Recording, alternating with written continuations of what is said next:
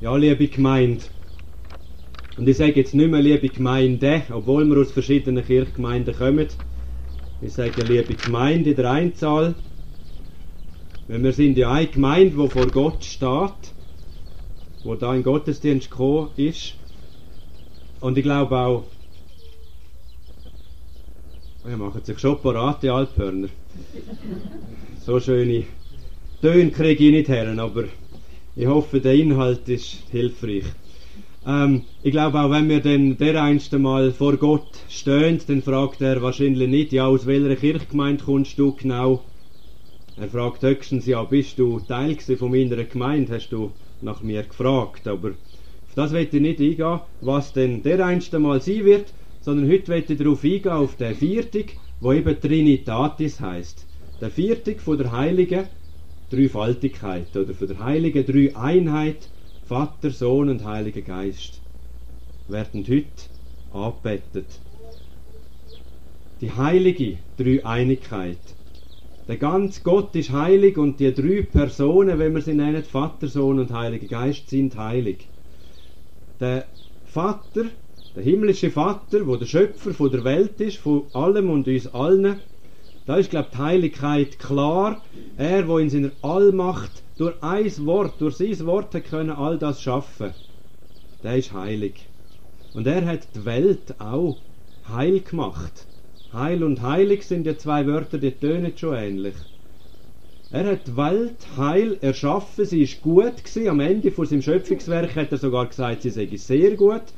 Heutzutage würde man einfach so ein Zeichen machen, aber früher hat man noch mit Wörtern das beschrieben. Sie war sehr gut.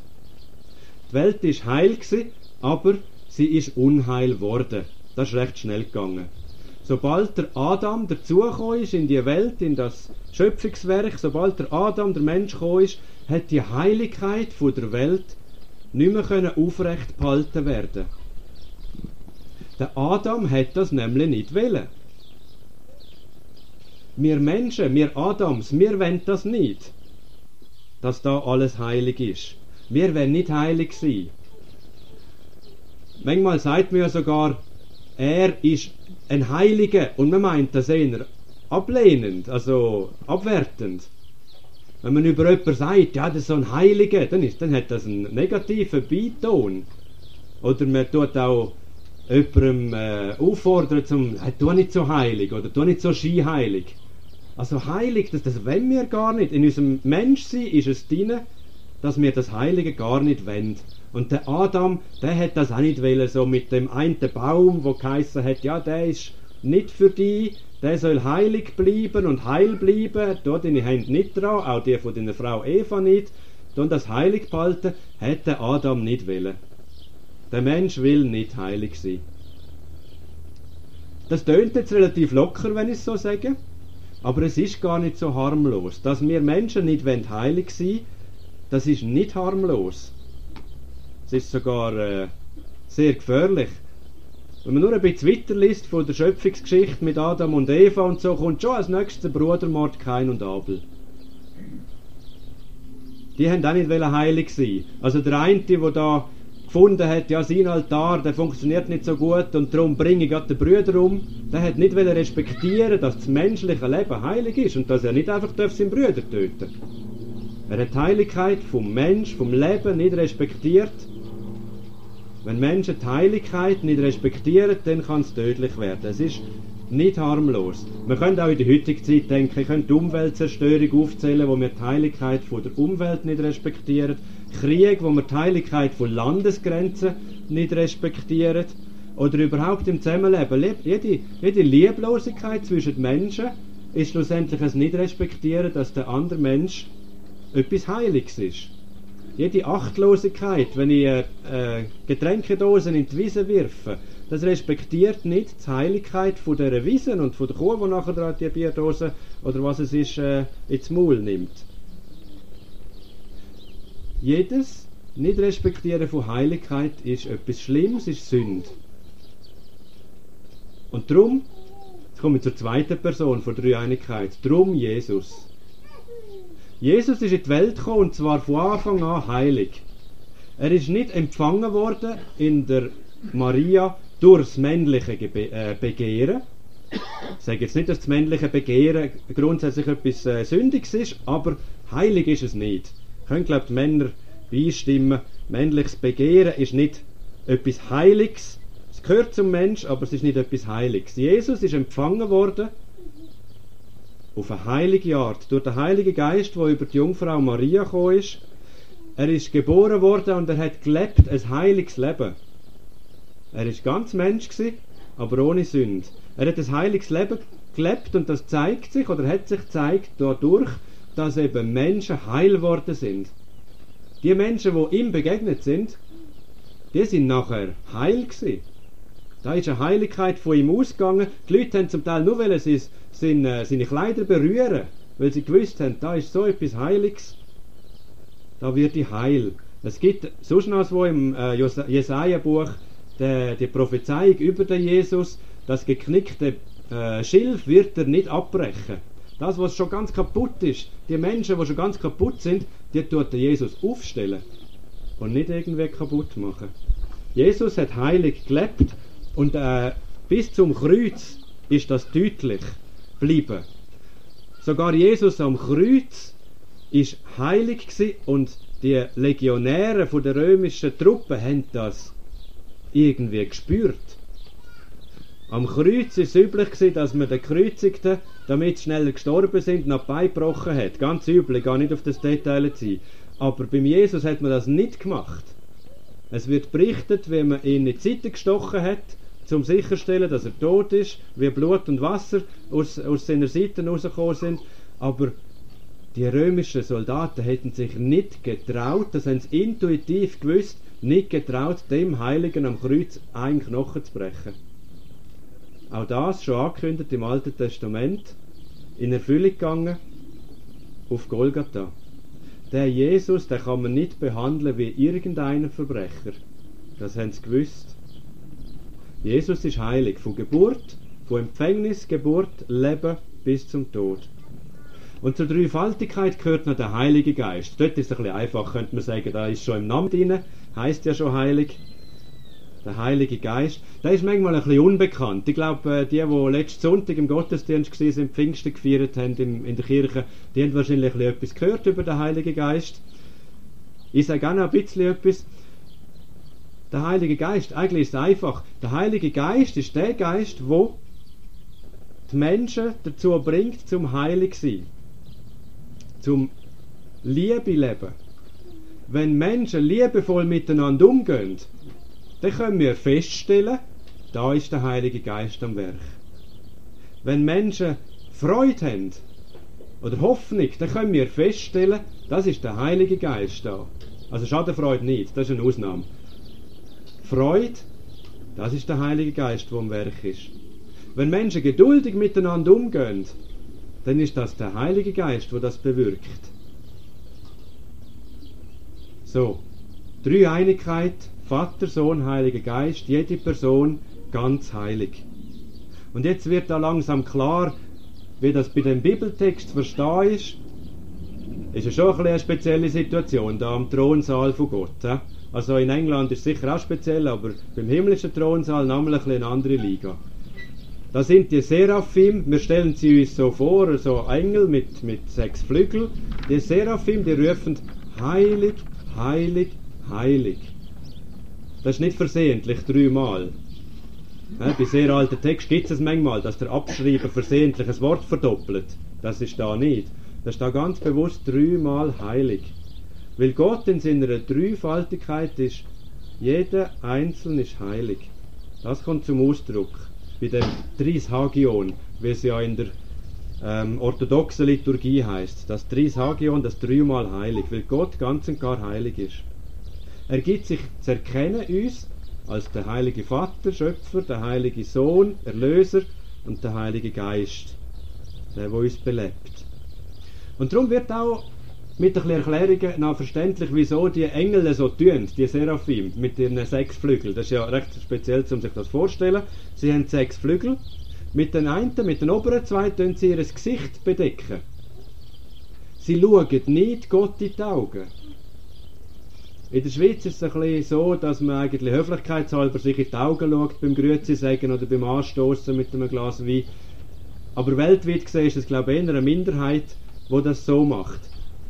In der Welt mehrheitlich ist es so, wenn man jemanden direkt in die Augen anschaut, dann ist es eher eine Provokation. Also gerade in diesen Ländern ums Mittelmeer herum würde jetzt nicht jeden, den ich nicht kenne, gerade direkt in die Augen schauen, sondern eher ein bisschen bescheiden, die Augen senken. So ist das zu verstehen. Die Engel, die Seraphim, tun ihre Augen bedecken. Sie wagen es nicht, Gott direkt in die Augen zu schauen und zu provozieren und zu sagen, hey, wir sind auf der gleichen Stufe. Engel wissen, dass sie das nicht sind. Dann haben sie noch mehr Flügel, nochmal zwei, wo sie ihre Füße bedecken. Und dort vermute ich jetzt, dass man Füße so können verstehen wie auch an anderen Orten im Alten Testament. Äh, Füße sind auch Geschlechtsteil. Einfach das Mittlere vom Körper. Es gibt an anderen Stellen im Alten Testament Geschichten, wo es heißt, ja, jemand sei gegangen, seine Füße bedecken. Also ein Mensch geht seine Füße bedecken. Das ist ein Bildwort für aufs WC gehen. Sagen wir heute anders, aber wir haben ja auch schöne Wörter für Sachen, die vielleicht nicht so schön sind. Füße bedecken meint bei diesen Engeln, sie bedecken alles, was unrein ist, was nicht einfach gezeigt wird. Von euch ist auch niemand Blut gekommen heute. Weiß jeder, dass man in Gottesdienst nicht Blut oder in der Badhose kommt, oder? Und Seraphim wissen das auch. Sie bedecken sich vor Gott. Sie wissen, er ist heilig. Und mit den letzten Flügeln, die sie noch übrig haben, die sechs Flügel haben sie am Ganzen, mit den letzten zwei flügen sie. Ich stelle mir das so vor, dass sie so einen Respekt haben. Wir tun ja auch aufstehen, wobei manchmal bedauere ist, das wird ein bisschen verloren, es geht ein bisschen verloren in unserer Gesellschaft. Ich habe in der Kante gelernt, wenn ein Lehrer reinkommt, steht die ganze Klasse auf. Ich weiß nicht, ob ihr das auch noch gelernt habt. Wenn ein Erwachsener ins Zimmer kommt, steht man auf. Das ist ein bisschen leider nicht mehr so aktuell. Aber grundsätzlich kennen wir es noch. Also ich glaube, beim König von England würde auch Zara das gemerkt haben, oder? Da steht man auf, da bleibt man nicht höckeln. Die Engel, die stehen nicht nur, die fliegen sogar. Ihre Füße stellen es nicht irgendwie auf den Boden vor Gott, sondern sie fliegen sogar. Sie zeigen das einen Respekt. Der ganze Boden wäre zu heilig zum draufstehen. Die Engel, die Seraphim, die fliegen. So, das ist meine Herangehensweise an die, an die Seraphim mit ihren sechs Flügeln. Aber was bedeutet es das für uns, dass Gott so heilig ist? Dass das alles umfasst, die Heiligkeit. Was bedeutet das für unser Leben? Der Jesaja hat ja gerufen, weh mir, ich vergehe. Also ein Angstschrei, weh mir. Jetzt habe ich Gott gesehen, ich vergehe. Ich kann nicht bestehen. Das ist jetzt der erste Punkt von der Predigt heute. Wir haben es aufgeteilt. Martin Epting macht nachher einen zweiten Teil von einer Predigt. Ich mache den ersten und mein Punkt ist, also ich bin gespannt, was du sagst in dem zweiten Punkt, der kommt. Mein Punkt ist, die Heiligkeit von Gott ist eine riesige Gefahr. Weh mir. Im Lied, wo wir dann gerade nachher noch singen, kommt das zum Ausdruck. Dort kommen so Wörter vor, verzehrendes Feuer, ewige Glut, Vielleicht kennen die einen das Lied und es kommt mir gerade in den Sinn. Ewige Glut, das ist mega heiß. Das ist gefährlich. Ein verzehrendes Feuer. Gott zu begegnen, das haltet keiner aus. da kommt alles ans Licht. Da wird alles verbrennt und verglüht, wo nicht wirklich 100% Gold ist. Im Schmelzofen, wenn man Gold will, ähm, äh, produzieren oder gewinnen, dann tut mir alles einschmelzen, ganz heiß und am Schluss ist nur noch das Gold da. Vor Gott verbrennt alles und was nicht Gold ist, was nicht absolut heilig ist, verbrennt, kann nicht bestehen vor Gott. Und im Liedtext heißt es auch noch vollkommen gerecht und vollkommen gut. Wenn uns Gott in seiner vollkommenen Gerechtigkeit begegnet, dann können wir nicht bestehen, weil wir sind nicht vollkommen gerecht. Wir mit unseren unreinen Lippen die wir aus einem Volk kommen mit unreinen Lippen, so hat es geheißen. Wir können vor der Heiligkeit vom dreieinigen Gott nicht bestehen. Das ist der erste Punkt der Predigt. Jetzt singen wir das Lied 25, das stellen wir auf dazu, im Rückenwind Lied Nummer 25. 28, 28, excuse, 25 haben wir schon.